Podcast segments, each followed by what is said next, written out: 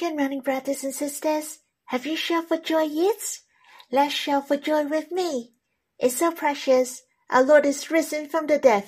He overcomes the devil and death. All the authority in heaven and on earth has been given to the Lord. He is the living Lord. He lives with us every day. Hallelujah! The risen Lord will not leave us as orphans. He walks with us in our life journey how he surpassed the greatest affliction, the storms and fire, the dark valley. He overcome and triumphed over all things. We don't have to worry about the way ahead, for the risen Lord gained authority in heaven and on earth. He promised to be with us until the end of age. Brothers and sisters, let us shout for joy and praise him let our hearts follow him with the fullness of joy. He makes us shine like the lights of dawn, brighter and brighter until full day. I'd like to sing a hymn with you. It is in hymnal 2, Song 72, The Risen Lord. Let our heart try to take notice of the Lord. He's right here with us. He's risen and ascended to heaven. Is our great high priest, and he even dwells in our hearts to be the closest and the nearest with us. Let us experience his love. His desire is towards us. Let's sing to the Lord with your love and enjoy his closeness to you. Shall we sing this hymn together? Is so precious. I have the reason, Lord, throughout my life. Daily He walks with me. He had passed through the darkest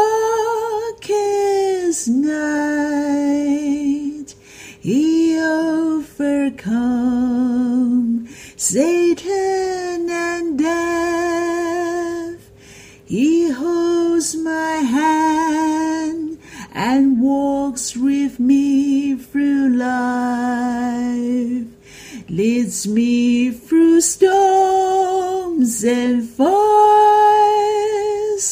and I shall victory. The reason, Lord, is my fountain of joy.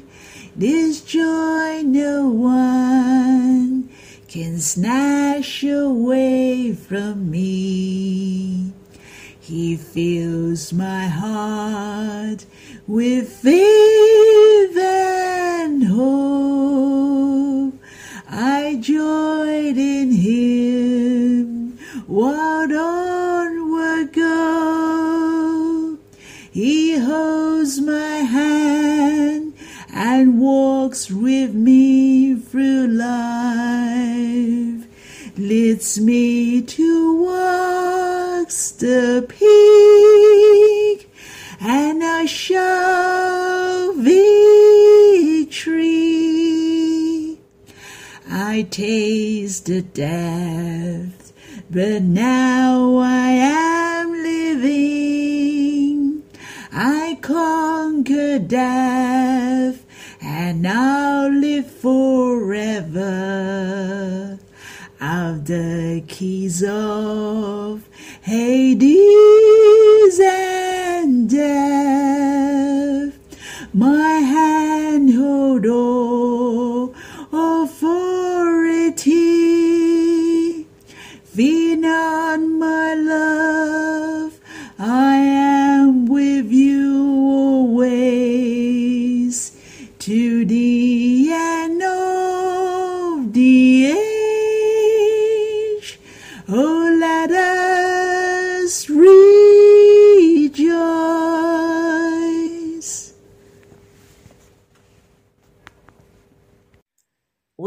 used to sing this hymn during the bread breaking meeting in the past.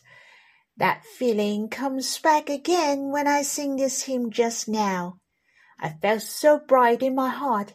It is full of hope and it is a boastful hymn, for I know I have the risen Lord who leads my life. Hence, there is a sentence in the first and the second stanzas. He holds my hand and walks with me through life. Truly, I'm not alone to walk on this heavenly journey. Not only I have brothers and sisters to accompany me, the most treasurable is that I have the Lord who holds my hand to walk with me through life. He is my best friend. He is my intimate friend. He knows all my needs. What I treasure most is this glorious reason, Lord is very much related with me. In the revelation to John chapter 1, the risen Lord revealed to John of his old age. The Bible said, the glory of the Lord from top to bottom. In fact, every single thing is very much related to the church. For example, the Lord clothed with a long robe and with a golden sash around his chest. This is to describe he is our great priest for the church. He appears before God for us, to make intercession and pray for us. The Lord is accountable for our life to the end. He is responsible for everything. Moreover, the Lord holds the keys of death and Hades. The authority of heaven and earth belongs to Him. We can be at ease and without any fear, just like He said to John, Fear not, I'm the first and the last. It's true, the Lord has started His plan and he will finish it, and the church will meet the Lord gloriously. Brothers and sisters, we can be at ease. The Lord is accountable to the end. Shall we sing this hymn one more time? The risen Lord. We will worship the Lord after singing. Is so precious. I have the reason, Lord, throughout my life. Daily He walks with me. He had passed through the darkest night. He overcome Satan and death.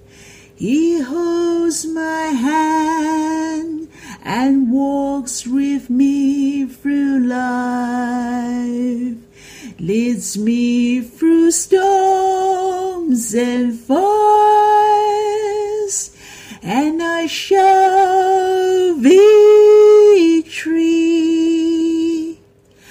The risen Lord is my fountain of joy.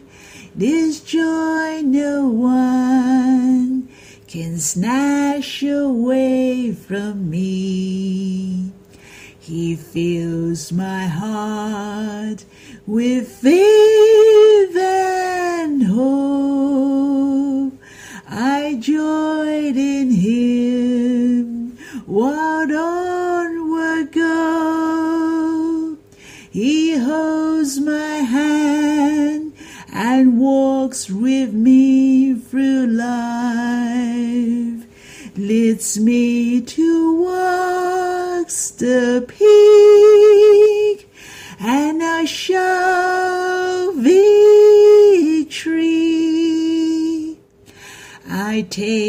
tasted death, but now I am living. I conquered death, and I'll live forever. Of the keys of Hades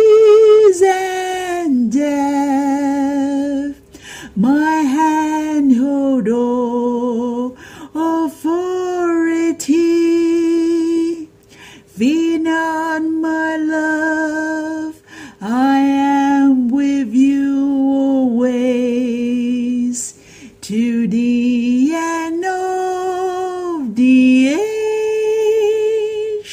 Oh, let us rejoice.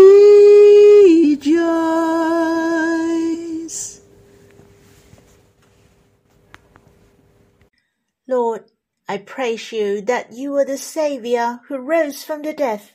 He gained all the authority of the heaven and on earth. He became the head of all things for the church he has overcome the devil and the world. O Lord, you die and you are alive forevermore. You're holding the keys of death and Hades. We can be at ease, for you have overcome devil and death. Lord, how precious the glory you have gained not only related to yourself, in fact, it is very much related to us. O Lord, help us to know how to live with you, how you live, and so are we. Lord, help us to rejoice greatly by you, and to be with faith, to walk our way ahead with the fullness of faith May you glorify us greatly so that we can glorify you greatly. Brothers and sisters, I hope you can quiet yourself and have a chat with the Lord. You should draw near Him and pray to Him. Let's stop the recording fast. We can read the Bible together when you're done. May the Lord bless you. Brothers and sisters, we will read in the book of Genesis, chapter 42, verse 5 to 6, and verse 21 to 25. Thus the sons of Israel came to buy among the others who came, for the famine was in the land of Canaan. Now Joseph was governor over the land. He was the one who sold to all the people of the land. And Joseph's brothers came and bowed themselves before him with their face to the ground. Verse 21 to 25. Then they said to one another, In truth, we are guilty concerning our brother, in that we saw the distress of his soul, when he begged us, and we did not listen. That is why this distress has come upon us. And Reuben answered them, Did I not tell you not to sin against the boy? But you did not listen. So now there comes a reckoning for his blood. They did not know that Joseph understood them, for there was an interpreter between them. Then he turned away from them and wept. And he returned to them and spoke to them. And he took Simeon from them and bound him before their eyes. And Joseph gave orders to fill their bags with grain, and to replace every man's money in his sack, and to give them provisions for the journey. This was done for them. This is the detailed description about the reunion of Joseph with his brothers and his father. I find it is also the touching moment in the book of Genesis about the reunion of Joseph and his brothers. I find God is full of affection through the Lord, how much He loves us, and as well as the love of the Father. Here I like to remind myself and you, it is not only to understand the background, the history, the concrete details, or the spiritual meaning when reading the Bible, but the most important is to enjoy the expressions of God's love to you, to read the words of God with a heart of drawing near to Him. And it is a great help for us to enjoy God's love. The verse mentioned Joseph turned away from them and wept. Joseph is a very special person, he who has strong temperaments, but he also has strong determination he was a sensible as well as a sympathetic person. Surely he is the prefiguration of the Lord. There is Jeremiah in the Bible, a prophet who is full of affection. Someone called Jeremiah the weeping prophet. Jeremiah is emotional and describe him who wept seven times and the intensity of his weeping was getting more and more serious. We have read Joseph was sold and stabbed in the back by his brothers, but it didn't mention about his crying. He became a slave in the house of Potiphar. There was no record of his crying. Even he was set up and put into prison. He didn't cry either. As you know, it is a sad thing when you are treated unjustly. But Joseph didn't cry. So you know Joseph was so tough when he put his trust in God. But in chapter 42 written, Joseph wept seven times in total. So Joseph was an emotional person as well. He loved his brothers very much. Though his brothers treat him badly, he was an emotional biblical character. His prefiguration of the Lord reminds me, the Lord Jesus on earth, whom is in heaven now. He is also the Lord with great emotions. He touched leprosy with his hand. He talked with the adultery woman by the well. Moreover, he prepared the breakfast for the disciples at the shore of Sea Tiberias. The Lord took a walk and chat with Peter to restore his heart. As you can see, the beautiful Lord, he is the coming King. Yet he is affectionate to every one of us. Not only he is able to help us, the most important is that he cares for us. He understands us. He made known to us our position in his heart. His approach is so gentle and tender. You and I will experience him again and again. He is the beloved who is compassionate and so approachable. He is our Savior. The verses mention there was a famine in the land of Canaan. Then Jacob sent his sons to buy food in Egypt. That meant to use his possessions to buy food from Egypt to the land of Canaan. And Joseph was the one who sold the food to them, their little brother. His brothers didn't bring Benjamin with them, for Jacob didn't want Benjamin to go. And I believe Joseph really wanted to see his real brother, whose mother was Rachel. And Joseph recognized his brothers during this encounter and these brothers didn't recognize Joseph. But the Bible mentioned Joseph wept for the first time, and he saw his brothers and heard their conversation. The impression was so different compared to them previously when they sold him to Egypt, for he heard the regret in his brothers' heart. They were blaming themselves. Joseph heard his brothers being indifferent of his begging when they want to sell Joseph to Egypt. They ignored the suffering of Joseph and they sold Joseph in the end. His cold blood brothers have given Joseph the uncomfortable feeling, and after more than twenty years, yet his brothers will regret and knew they have gone wrong they should give an accounting for his blood, and reckon they were put in prison was the punishment of God due to his brother. God traced after their sin from Dothan in the land of Canaan to Egypt for these twenty years. Now God got hold of them. Joseph heard his brothers were not complaining, but they were honest among themselves. They felt guilty and deserved to be punished. Hence, I found Joseph wept not only because of his love towards his brothers, but also his afflictions, his loneliness during these twenty odd years. I believe he was thankful in his tears, for God having left him and helped him during these years. God has blessed him indeed, but the kindness was poured upon him as well as his brothers. He saw his brothers' regret and distress. He knew God also changed his brothers.